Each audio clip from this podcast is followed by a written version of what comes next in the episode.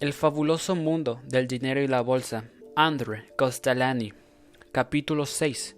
Mi imperio, en el que, así lo espero, nunca se pone el sol. La bolsa como pasión. La bolsa se ha desarrollado en nuestro círculo cultural y su esencia no ha cambiado hasta ahora. Tanto la bolsa gigantesca como la más pequeña se parecen en su mecanismo y en especial los hombres que allí se reúnen son inconfundibles. ¿Cómo se vuelve uno especulador?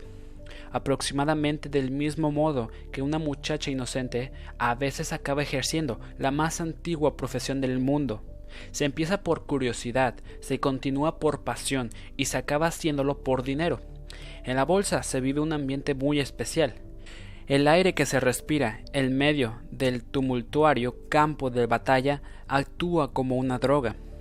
En ocasiones, los profesionales de la bolsa, en malos tiempos o presionados por circunstancias personales, se ven obligados a buscar otro oficio, pero todos conservan una insaciable nostalgia de aquel lugar, y a la menor oportunidad regresan al paraíso perdido. Tras la catástrofe bursátil de 1929 que he descrito en el último capítulo titulado El jugador a la baja afortunado, la bolsa fue durante mucho tiempo un desierto donde no se podía encontrar ni un vaso de agua. Se cuenta al respecto que dos antiguos colegas se encontraron en la calle. ¿Qué haces ahora? preguntó uno de ellos. Vendo cepillos de dientes. ¿Y tú? Bueno, fue la respuesta. Voy a decírtelo, pero no lo divulgues. Continúo en Wall Street, aunque mi esposa cree que toco el piano en un burdel.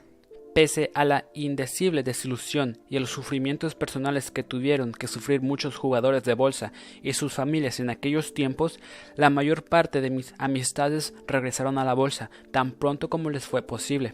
El público que acude a la bolsa, pese a todas las diferencias de carácter y de temperamento que puedan separarles, tiene los mismos vicios e idénticas virtudes. Todo aquel que actúa en la bolsa sabe que una palabra dada es algo sagrado. El más modesto de los jugadores no vacilará en empeñar su reloj de oro para liquidar una pérdida en la bolsa. Muchos tienen también algunas pocas cualidades buenas, presumen gustosamente y con frecuencia. He comprado un papel a 100 y lo he vendido a 110. No estuvo mal, ¿verdad? Le oí decir en cierta ocasión al director de cartera de uno de los grandes bancos. Vendía 50 y volví a comprar a 45. Se jactó en cierta ocasión el jefe de cartera de una de las mayores compañías de seguros de Alemania Federal. Así son mis queridos colegas, siempre lo previeron todo. Todo lo que sube había sido recomendado por ellos a sus clientes. Siempre compran al cambio más bajo y venden al más alto. ¿Existen de verdad tales genios de la bolsa? Esa es la respuesta de que todo esto se desprende. Sí, pero solo entre aquellos que se engañan a sí mismos. La mejor definición del jugador de bolsa habitual es, a mi juicio, la siguiente. Es como un buen jugador de póker, gana mucho cuando tiene buenas cartas y con las malas pierde poco. Esa bolsa perversa. Tanto si se trata de acciones, obligaciones, divisas o materias primas, todas son intérpretes principales en el mismo escenario. La bolsa, consecuentemente, son material para especulaciones y juego. Esa bolsa perversa. Todos los caminos llevan a ese lugar de perdición y en la literatura del siglo XIX se describe ese templo demoníaco con los más tétricos colores. Quien entre aquí deja atrás toda esperanza, con toda seguridad que el lector sabe el desprecio y la desconfianza que determinados héroes de las novelas de Sola, Balzac y Dumas sentían hacia la bolsa. Solo hay que contemplar las siluetas descompuestas en los dibujos de Daumier para comprender que expresan la misma desconfianza, el mismo desprecio. El acreedor marcado por la ambición y la usura era muy corriente en el teatro frívolo del siglo XIX. En aquel entonces el ambicioso pequeño burgués se pegaba a los faldones de los grandes magos de las finanzas, los únicos que conocían el secreto de los dioses. Desde entonces los tiempos han cambiado. El mundo ha avanzado, y con él la bolsa. Burgueses crédulos y también amas de casas que no sabían nada en absoluto sobre la bolsa han sido, en muchas ocasiones, beneficiados felices en la general subida de los valores bursátiles de los pasados 30 o 40 años. En lo que respecta a Alemania, debo exponer cierto reparo. Los ahorradores de ese país, que antes de la subida de los nazis al poder, durante el dominio de estos e inmediatamente después del fin de la guerra, pudieron comprar buenas acciones cotizadas en bolsa, han conseguido hasta ahora muy buenos beneficios, pero muchos de ellos cayeron víctimas de agentes irresponsables y estafadores en los últimos años, y los llamados expertos, los profesionales de la bolsa, dejaron pasar su oportunidad. Los bolsillos de la mayoría siguieron vacíos. La bolsa es hoy un hormiguero de jugadores de poca monta que va a la casa de una confidencia o de un consejo personal que los haga ricos. Los grandes magos que llegué a conocer antes de la guerra y que existían a centenares han desaparecido de la superficie de la tierra, han fallecido y no han dejado sucesores ni herencia. Sufrieron el naufragio financiero o simplemente han visto sus lugares invadidos por las sociedades de inversión o los consorcios mixtos, sobre todo en Estados Unidos. Ciertamente, los tiempos han cambiado en distintos aspectos y lo mismo ha ocurrido con la bolsa. Los héroes de ayer han abandonado el escenario. Una nueva generación ha descubierto un nuevo estilo que le es propio, y con ese nuevo estilo le han dado a la bolsa una nueva apariencia. El dinero contante y sonante es la lámpara mágica del Aladino, dijo Lord Bryan en cierta ocasión y esa lámpara sigue atrayendo a los hombres de todo el mundo por distintos motivos que se esfuerzan en conseguirla. Que sean malos o buenos es algo que se argumenta en este libro y así debe ser. La búsqueda de la lámpara maravillosa de Aladino, la búsqueda de la felicidad por el bienestar y la riqueza, el éxito y el fracaso, y de nuevo los intentos de éxito, es lo que compone la atmósfera y el encanto de la bolsa que nos afecta a todos los que entramos en su órbita, desde los más pequeños especuladores hasta los grandes magos y encantadores del dinero, y ese encanto será eterno. Sobre los visitantes y los especuladores al día de la bolsa.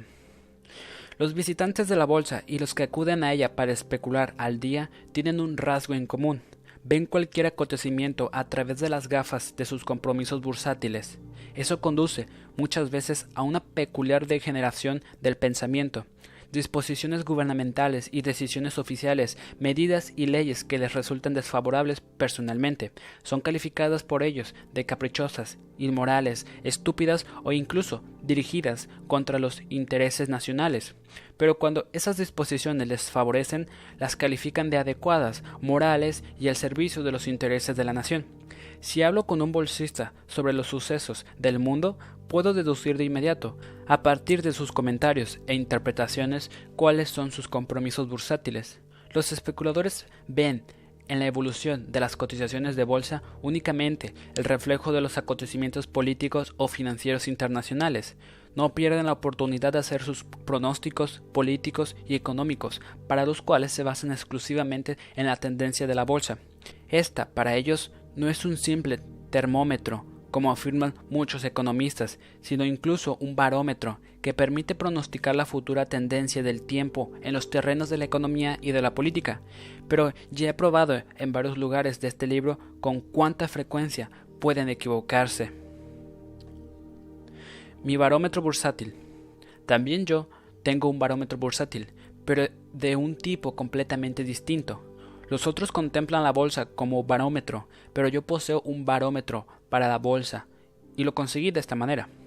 Los objetos de uso personal de John Pierpont Morgan, el último de la dinastía de grandes banqueros de Wall Street, fueron subastados en Nueva York poco después de su muerte.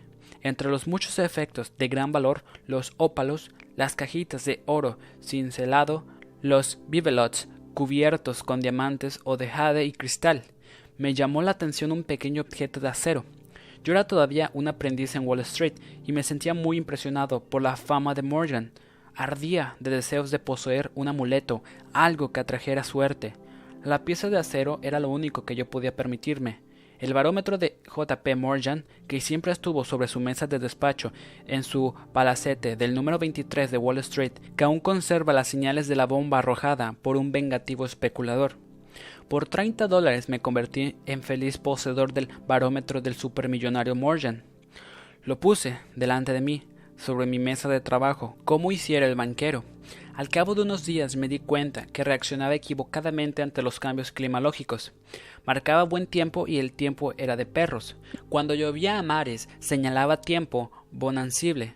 Funcionaba rematadamente mal. Tan pronto aprecié esa circunstancia tan peculiar, traté de averiguar el porqué y descubrí algo sorprendente y hasta milagroso. El barómetro señalaba el tiempo, pero se trataba en realidad del clima de Wall Street. Era un barómetro de la bolsa. Quién sabe si él radicó el éxito de la banca de Morgan. Fascinado por mi descubrimiento, me apresuré a relatarles la historia a algunos de mis amigos, que no pudieron evitar la tentación de comprobar de inmediato y por sí mismos lo que podía haber de cierto en el milagro. El más famoso de los comentaristas del New York Post y después toda la élite periodística informó con detalles de la historia que seguidamente apareció en 300 periódicos norteamericanos. Durante un día, la fama era perecedera. Fui un personaje famoso. Los telegramas y cartas que recibí en los días siguientes pesaban varios kilos, y en ellos me preguntaban ¿qué señala hoy el barómetro? Desde entonces conservo el instrumento y lo honro como si fuera un tesoro, y sigue funcionando los especuladores ocasionales de la bolsa. El encanto de la bolsa ejerce también su influencia sobre los espectadores ocasionales, que frecuentemente tienen mayores éxitos que los viejos profesionales, a veces por casualidad, pero otras veces gracias a su paciencia. Uno de mis amigos, que pertenecía a la rama de la metalurgia, se vio envuelto durante la guerra de Corea en negocios millonarios. Se jactaba de haber ganado su dinero con esfuerzo y sudor. A sus ojos nosotros, los especuladores de bolsa, éramos vagos, parásitos, que no dábamos golpe y vivíamos a costa de la economía. En parte tenía razón, pero yo no me avergüenzo de no haber trabajado en mi vida, y pese a ello haber disfrutado y seguir haciéndolo de una existencia agradable y cómoda. Le formulé algunas advertencias a mi amigo. La guerra de Corea no iba a durar siempre, y un día se sentiría dichoso de poder colocar su dinero ganado honradamente en ventajosas acciones, y como eso no iba a tardar mucho en suceder, le aconsejé que fuera acostumbrándose a la bolsa con tiempo suficiente. Al otro día fue a verme, había reflexionado sobre mi observación, me dio papel y pluma y me propuso que le conveccionara una lista de valores bursátiles que compraría para hacer una prueba. No pensaba especular, solo en invertir un poco, a mi lado. En primer lugar, le anoté la deuda alemana de antes de la guerra. En segundo lugar, acciones de la compañía sudafricana, de Bears, y seguidamente algunas blue chips norteamericanas. La lista resultó maravillosa. Desde entonces, las Young alemanas han visto su valor multiplicado por 100. Las De Beers decuplicaron su valor y todas las demás subieron considerablemente. Cuando tras las primeras compras las cotizaciones empezaron a tener una evolución favorable, mi amigo fue adquiriendo más y más acciones en Nueva York, en Europa y hasta en Australia. Al principio compró con el dinero en efectivo de que disponía, después liquidó algunos valores y finalmente acabó por comprar a crédito. En el punto culminante de su inversión comenzó a hacer cuentas y descubrió que las diferencias de valor de sus acciones de un día a otro equivalían a cinco veces la cantidad que necesitaba para satisfacer su presupuesto familiar. Descubrió también que las cotizaciones podían bajar, pero la bolsa se animaba cada vez más y las diferencias crecían hasta tal punto que los nervios de mi amigo no pudieron seguir soportando tanta excitación. Un día, durante la sesión de la bolsa, sufrió una crisis nerviosa y fue a parar a casa de salud. ¿Qué sería del mundo sin locos?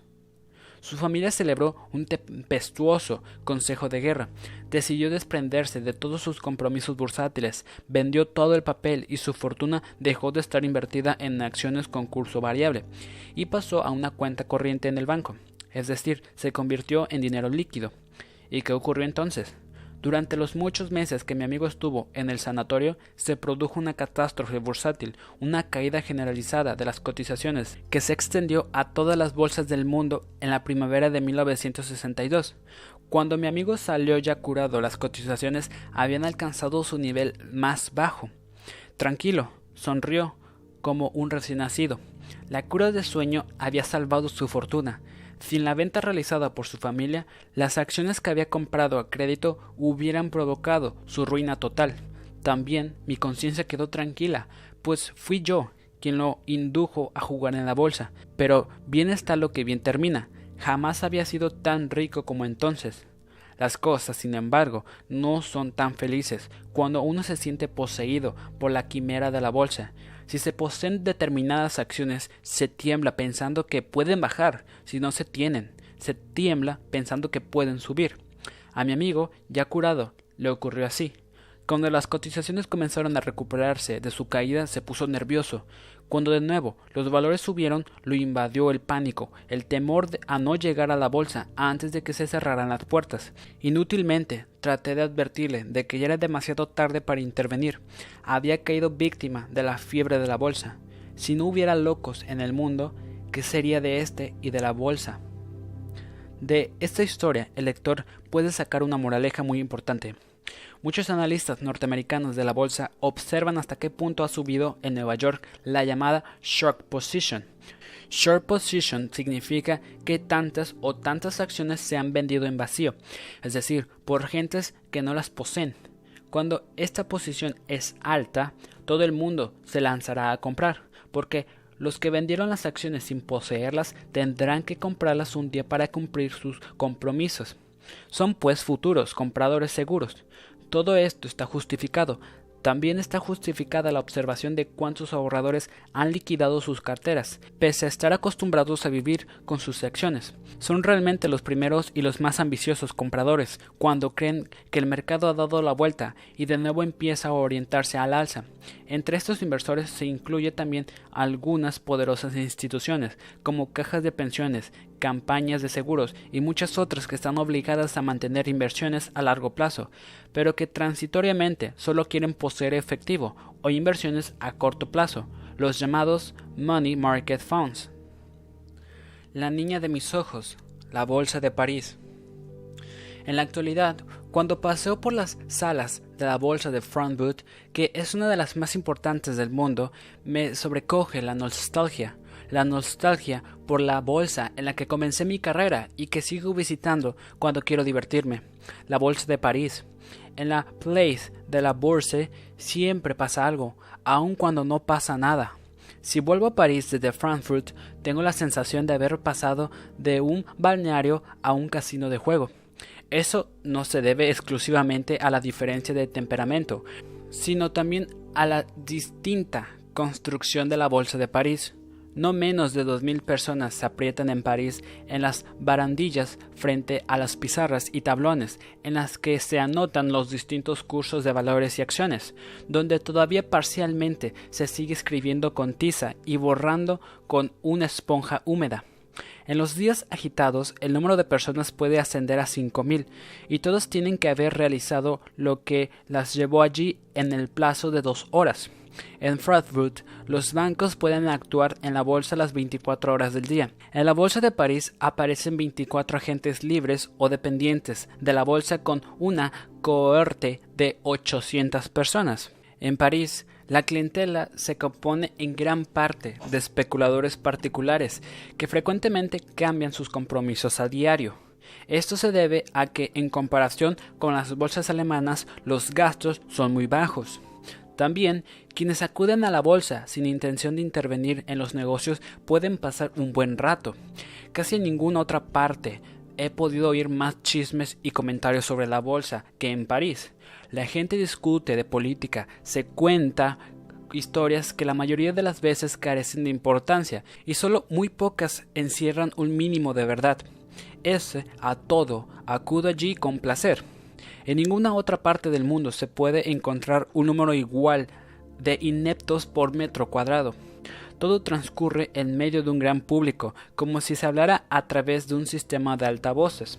En París, los negocios de la bolsa no están en manos de banqueros distinguidos y bien educados, sino de las 45 empresas de agentes de cambio y bolsa, cada una de las cuales envía un promedio de 40 empleados de temperamento apasionado y modales excitados, cada uno de los cuales se ocupa de un grupo de valores o acciones. El escándalo que organizan causa la impresión de que aquello es un verdadero caos, pero en realidad domina una rígida organización.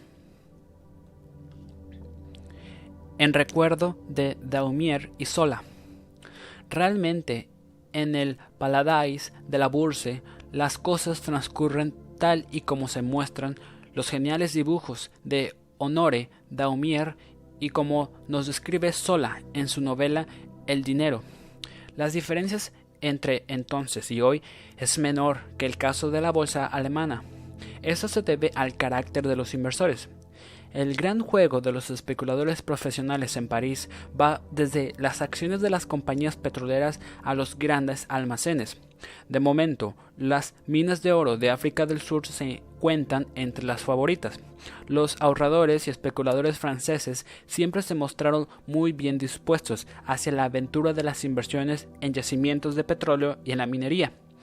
El mercado de los negocios con compras aplazadas ofrece una amplia gama de operaciones con opciones, primas y negocios mixtos y conduce a especulaciones realmente audaces.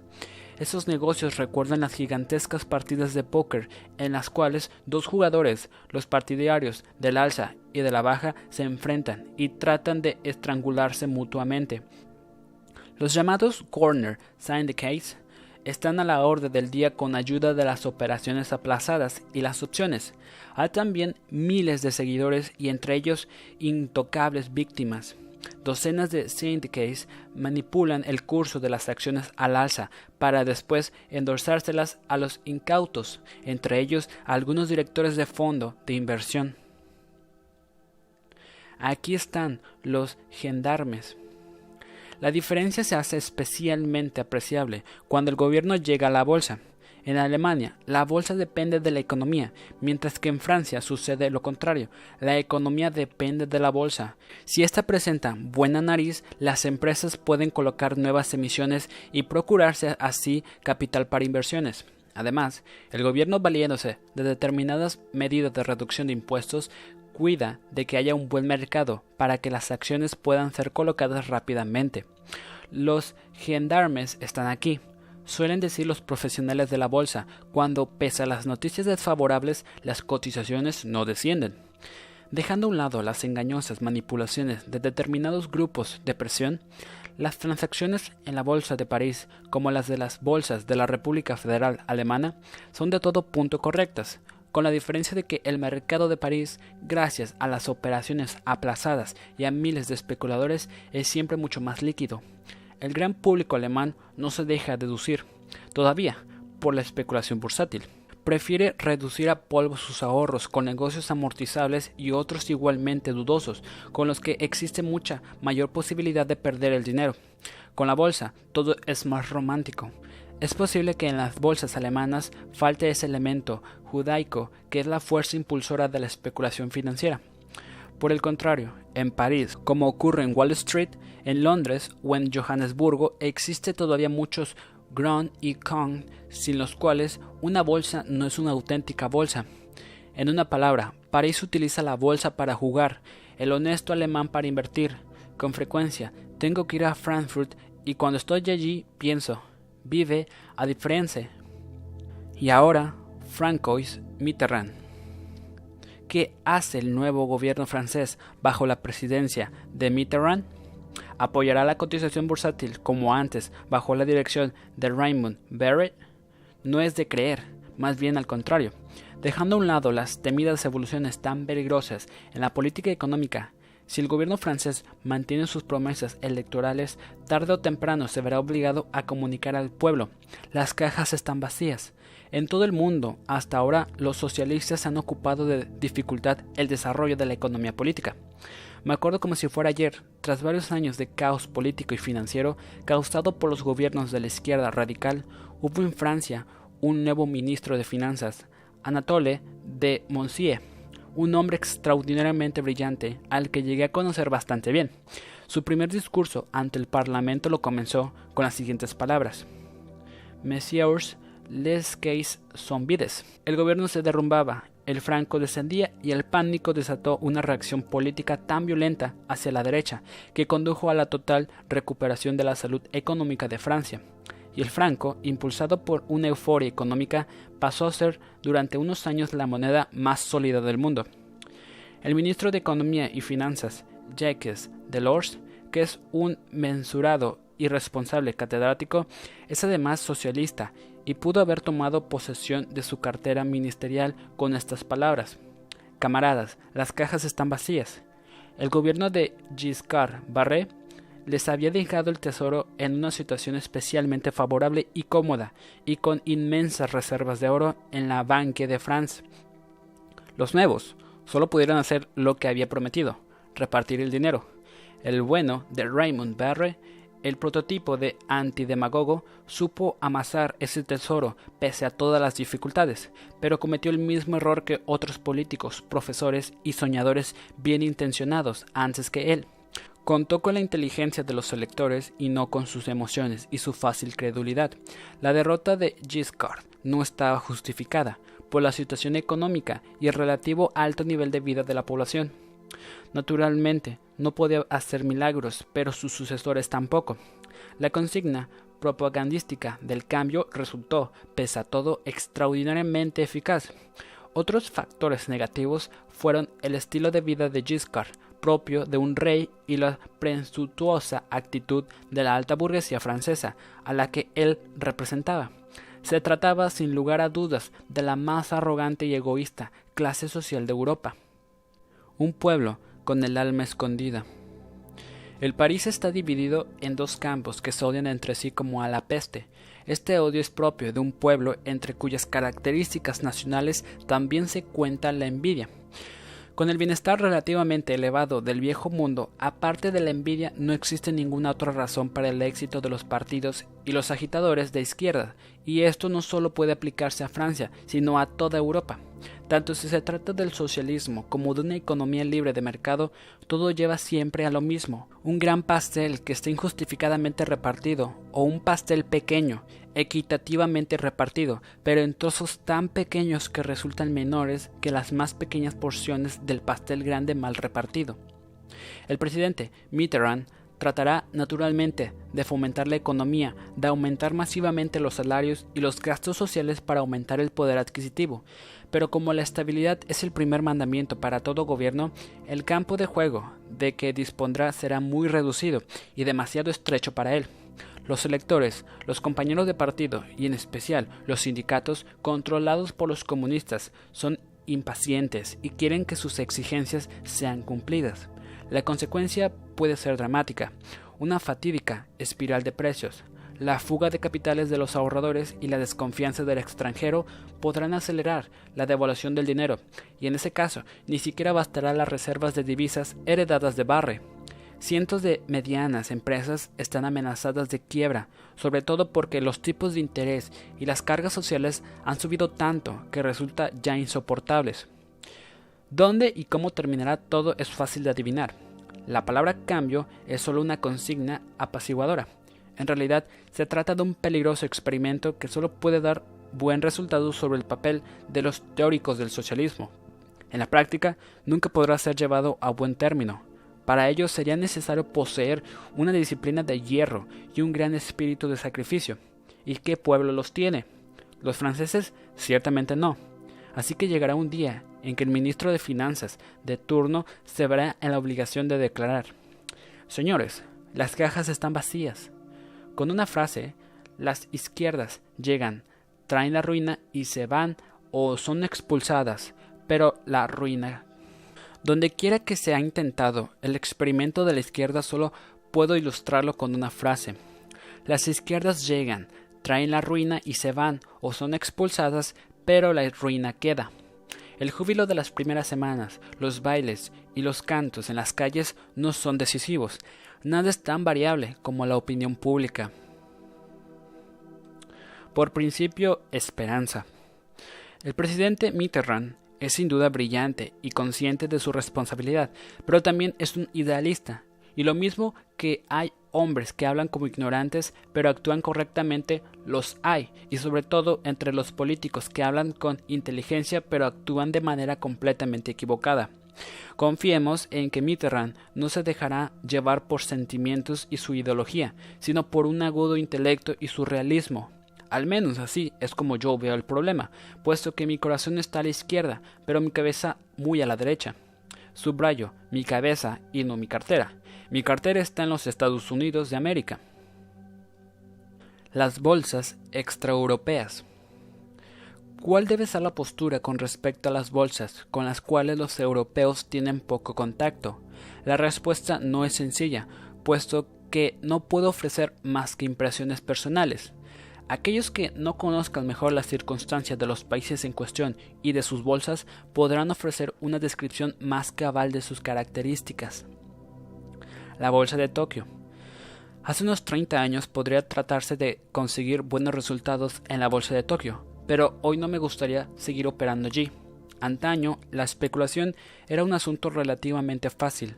El país se enfrentaba a su reconstrucción y había motivos fundados para creer en una euforia económica.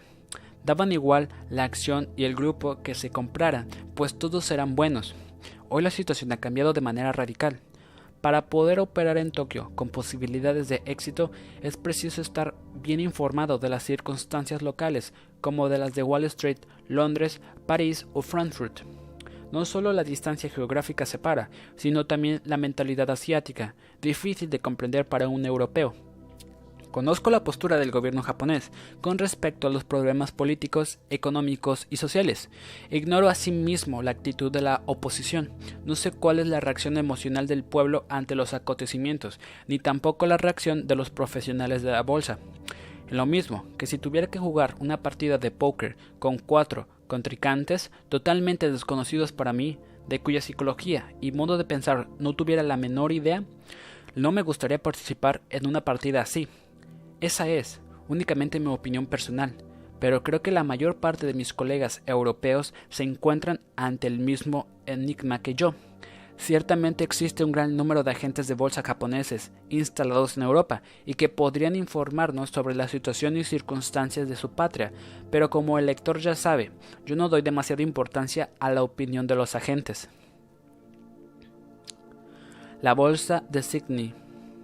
En la bolsa de Sydney reinan las tradiciones anglosajonas, un concepto económico a la norteamericana, y la mayor parte de los que allí operan en gran escala son europeos. No se trata de un mercado para escolares. Los papeles pueden comprarse fácilmente cuando alcanzan altas cotizaciones, pero pero cómo venderlos es otra cuestión. Hace unos años algunos europeos perdieron millones en la bolsa de Sydney. Como puede verse, también allí se necesita entender su artesanía. Las bolsas de América del Sur. Las bolsas sudamericanas son varillas de colores en el imperio mundial de la bolsa. En Buenos Aires se juega con fuerza y con gran ruido, pero la completa organización de la bolsa tiene todavía que ser perfeccionada, al menos para satisfacer las aspiraciones de un europeo o un norteamericano. Se hace un encargo y se recibe la confirmación quizá algunas semanas más tarde.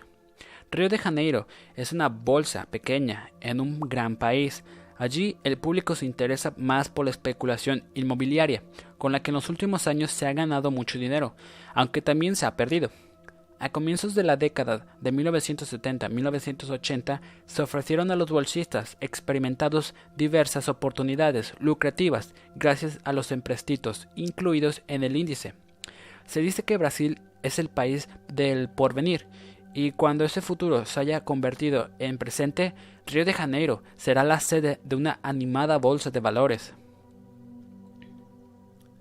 La bolsa de Tel Aviv. Una bolsa casi desconocida, pero no carente de interés, es la de, Tel Aviv. Hace unos años tuve ocasión de visitarla y quedé altamente impresionado por la organización de este miembro tan peculiar en el reino de la bolsa. Cada país tiene la bolsa que se merece, puesto que es el fiel espejo de una nación.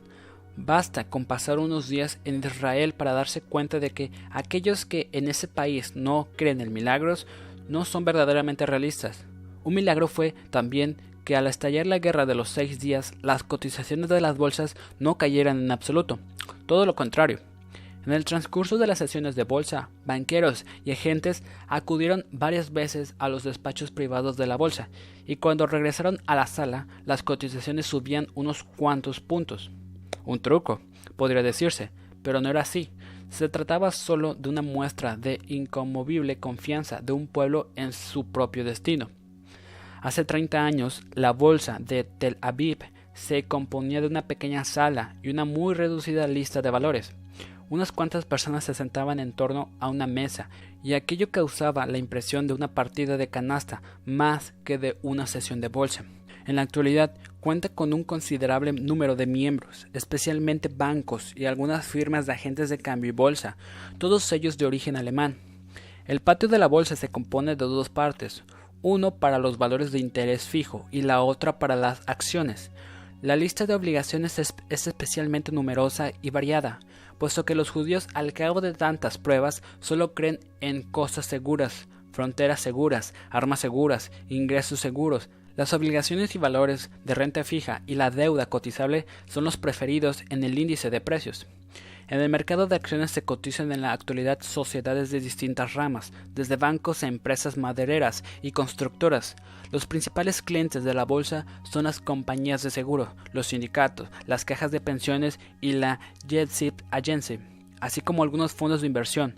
Incluso los Kipsim invierten sus ahorros en acciones y otros valores. La bolsa del, del ya no es la más pequeña del mundo, pero sí la que tiene más virtudes. En todas las bolsas de los países en los que hay restricciones para el movimiento libre de divisas, existe una mesa en un rincón, en las que se llevan a cabo transacciones prohibidas sin que los que en ellas intervienen o vean nada reprobable en su actividad. En Tel Aviv es distinto. Los miembros de la bolsa considerarían una cosa así impropia de su dignidad. Inútilmente he tratado de encontrar anécdotas o chismes en relación con la bolsa de Tel Aviv. Inútilmente. Eso no se correspondería con la mentalidad respetable y puritina de Israel de hoy. Su actitud así no ofrece margen para la especulación incontrolada ni para los escándalos. El fundador espiritual de Israel, Theodor Hertz, de Budapest, le escribió a un amigo dos meses antes de su muerte no hagas ninguna tontería mientras yo estoy muerto.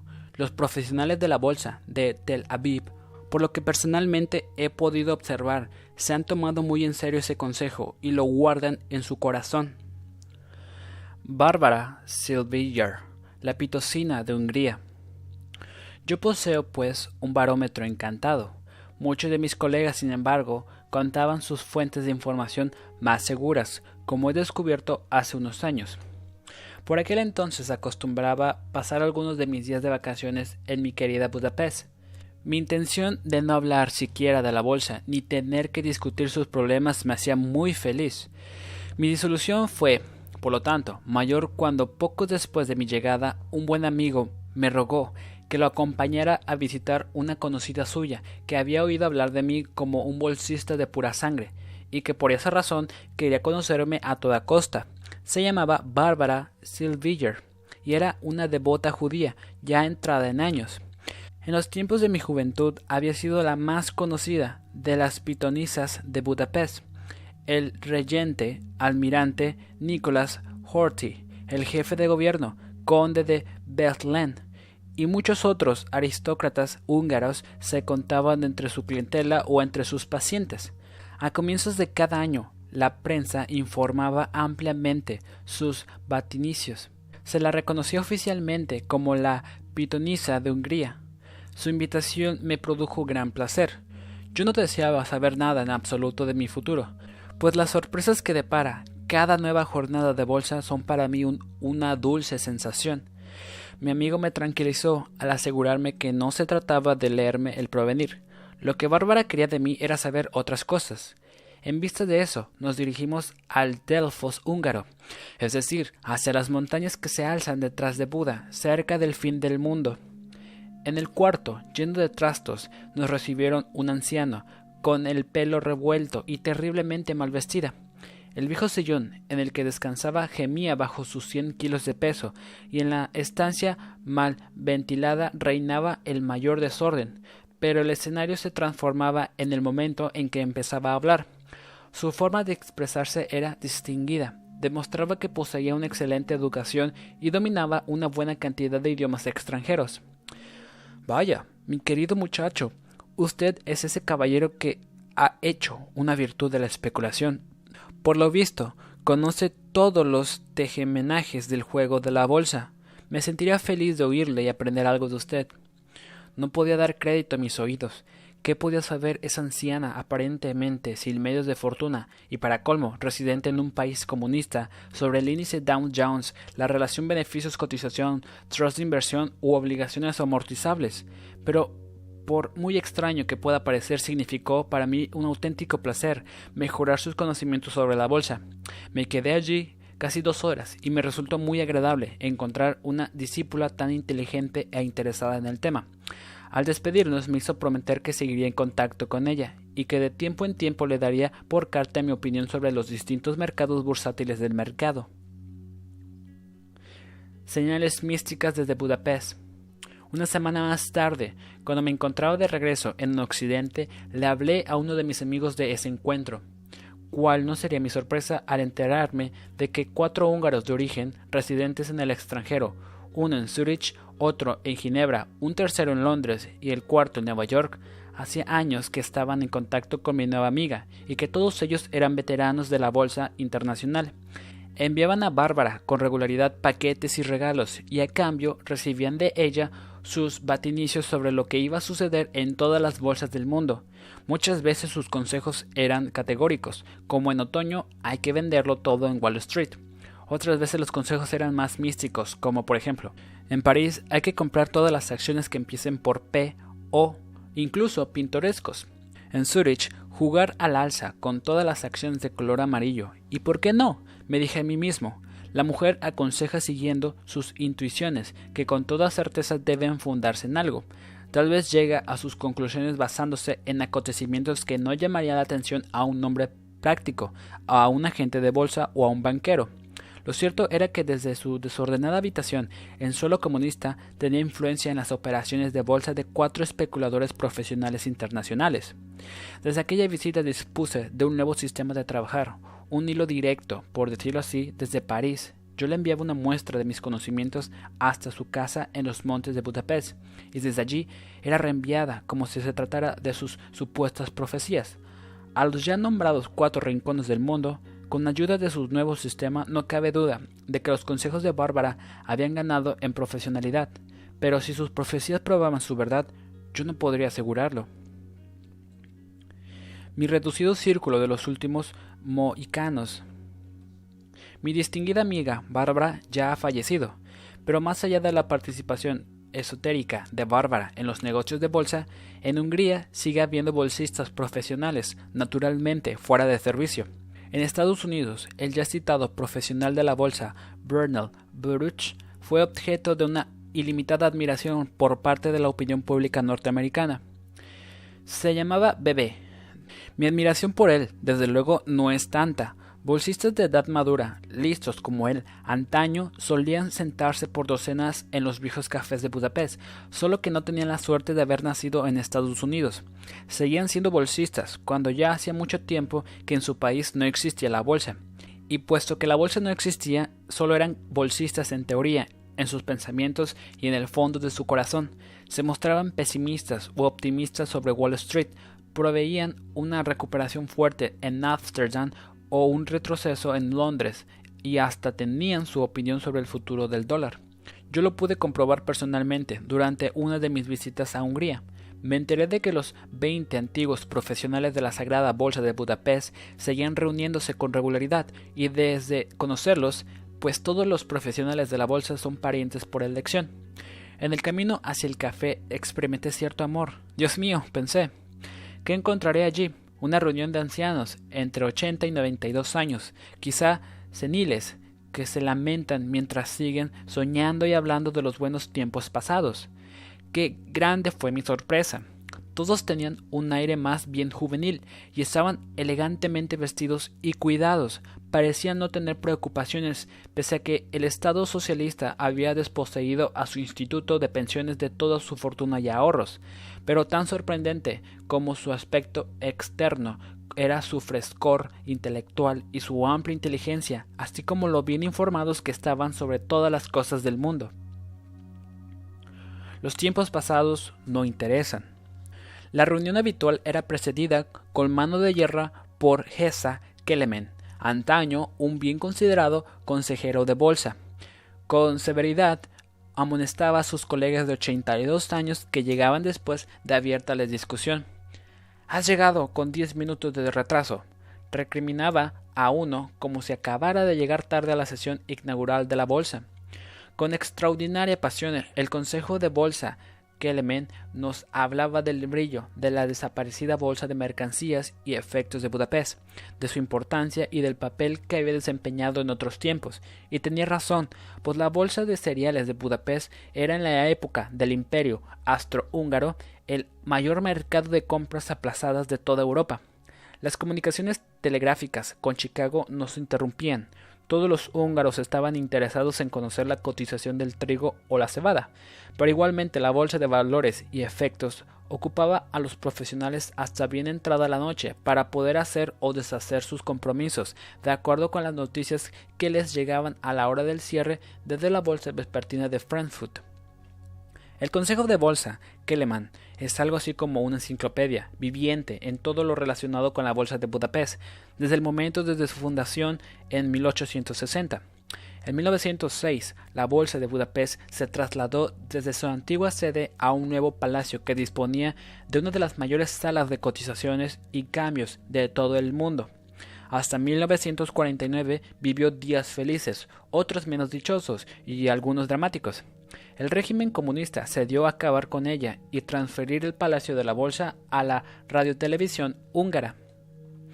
En el punto culminante de las operaciones con todo tipo de acciones y valores que tuvo lugar durante el periodo de la gran inflación entre 1921 y 1926, la Bolsa de Budapest llegó a contar con más de 6.000 miembros y pasaba de los 3.000 el número de otras personas interesadas en ella. Lo que no eran miembros tenían que apretarse a diario en la antesala para poder satisfacer sus ansias de conocer los acontecimientos. En el subsiguiente periodo de deflación, la cifra de miembros se redujo a 1400. Entre aquellos veteranos bolsistas me sentí como en un pequeño círculo de los últimos mohicanos, en un mundo tan extraño como pintoresco. Solo a fuerza de exclamaciones de admiración lograba obtener de ellos nuevas anécdotas de los viejos tiempos. En realidad, el pasado no les interesaba, preferían escuchar de mis labios el relato de algo nuevo sensacional. Aquel café en que se reunían estaba en Budapest, pero su mundo radicaba en Wall Street, Londres o Zurich. Analizaban el balance del papel moneda, el mercado internacional del oro, el más reciente de los programas financieros del presidente francés Mitterrand o la influencia de la cosecha rusa sobre el mercado de cereales de Chicago. Estoy orgulloso de pertenecer a un gremio y de tener compañeros y colegas semejantes. Cada uno de ellos podía compararse con ventaja al famoso bebé. Un gerontólogo confirmaría, sin duda, que su talento juvenil es fruto de su insensate gimnasia mental. La bolsa, un imperio en el que, así lo espero, el sol no se pondrá jamás. Entretanto, Todas las bolsas del mundo funcionan cada vez más de acuerdo con la ley de los vasos comunicantes. Alguien pulsa un botón en cualquier lugar del mundo y a 5.000 kilómetros de allí pueden apreciarse los efectos. El emir de Kuwait toma una decisión y las acciones de las minas de oro suben su cotización en las bolsas de Toronto. Una quiebra que termina con un tiro en las 100 en París y la libra esterlina baja en Nueva York. Los acontecimientos de todo el mundo conmueven los mercados de valores y divisas, las bolsas de mercancías, todo el mundo financiero. Detrás de todo ello, ahora como siempre, está la ambición, el deseo de ganar dinero. Esto se realiza con inteligencia, pero también con trucos, ideas, inventos, informaciones secretas y también aprovechándose de la ignorancia y la pereza de los demás. Muchas veces todo depende de una palabra o del artículo de un decreto. Ese mundo pleno de colorido, mi mundo, nunca descansa, gira noche y día sin descanso. Tras el cierre de la bolsa en Nueva York, comienza el juego de la bolsa en San Francisco, y antes comenzaron los negocios en Honolulu. Cuando en Wall Street se han apagado las luces, la gente se apelotona en las bolsas de Tokio, Hong Kong. Ante las puertas cerradas de China, siguen las bolsas de Bombay y Tel Aviv, y dos horas más tarde Atenas, a una hora de la apertura en Milán, después Frankfurt y horas más tarde Londres. Y cuando la campana suena anunciando el final de la jornada de París, ya hay cientos de miles de agentes de bolsa norteamericanos que se preparan para enfrentarse y animar a sus clientes. Las 24 horas del turno continuado de la bolsa en todo el mundo transcurren en un imperio donde la vida humana en su lucha por el bienestar y el éxito, pero también con sus fracasos, se refleja en una amplitud para mí fascinante, un imperio en el que, así confío, el sol no se pondrá jamás.